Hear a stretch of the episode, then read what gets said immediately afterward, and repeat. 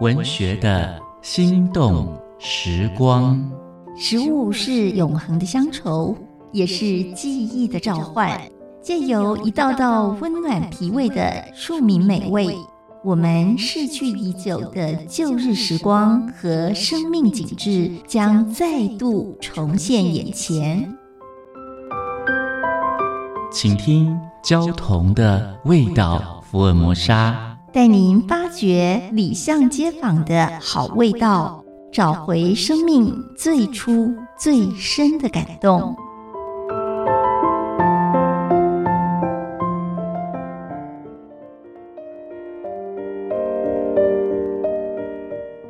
大家好，我是焦桐，今天和大家分享的是咸粥干梅。咸粥来自于泉州的拌粥，最早的时候流行在农业社会时期的台湾农村。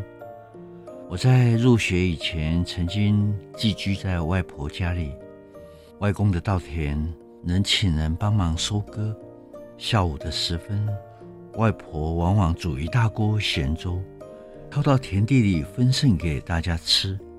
秋日下，结实饱满的稻穗，歌咏队一般在风中规律地摇摆金黄的头发。我穿梭在人影倒影之间，心头饱满着兴奋感。那是元气淋漓的点心，吃完了又吆喝着继续干活。台式咸粥南北不太一样。北肉南鱼，也就是说，北部用猪骨熬汤，南部就用鱼骨。北部用猪肉作为辅料，叫做肉粥。商家常常兼卖红烧肉啦，或炸虾啦、炸鹅啊、炸豆腐。而南部呢，是用鱼肉做辅料，叫鱼粥。顾客常常搭配着油条来吃。南部的鱼粥内容丰富。远胜于北部的肉粥。每一次想到咸粥，啊，不免因为自己居住在台北市，觉得生活乏味。幸亏台北市还有邱氏夫妻在南机场社区卖虱目鱼粥。邱先生老家在台南，有长期合作的渔塭，每一天专程运来新鲜鱼货，我们才有福气大清早吃到美味细致的鱼粥。虱目鱼从头到尾几乎每个部位都可以烹制出精美料理，因此店家都兼卖鱼肚、鱼皮、鱼头、鱼丸、鱼肠。我们吃鱼粥，再点一点鱼肠、鱼皮来吃，是美丽人间的象征。这四目鱼肠其实是鱼的内脏，包含了鱼的肝、肠、胃、心。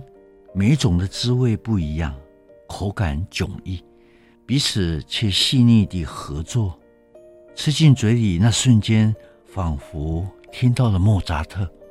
北部的肉粥是用猪大骨来煮高汤，再用浸泡过的生米和高汤一起煮，米要煮透呈半透明的状态，但是颗粒清楚，这是火候关键。趁汤底还没有变成米浆以前，就要捞起米粒，避免煮到糜烂。我们叫它拌粥，迥异于广东粥那一种浓稠。大稻埕慈生宫前面是一条小吃聚集的摊贩巷，它的质量力追基隆电机公口的小吃街。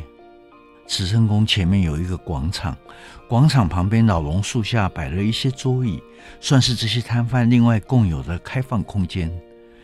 我欢喜坐在这里吃咸粥，有时候也会点食隔壁的肉包、蚵仔煎或原汁排骨汤。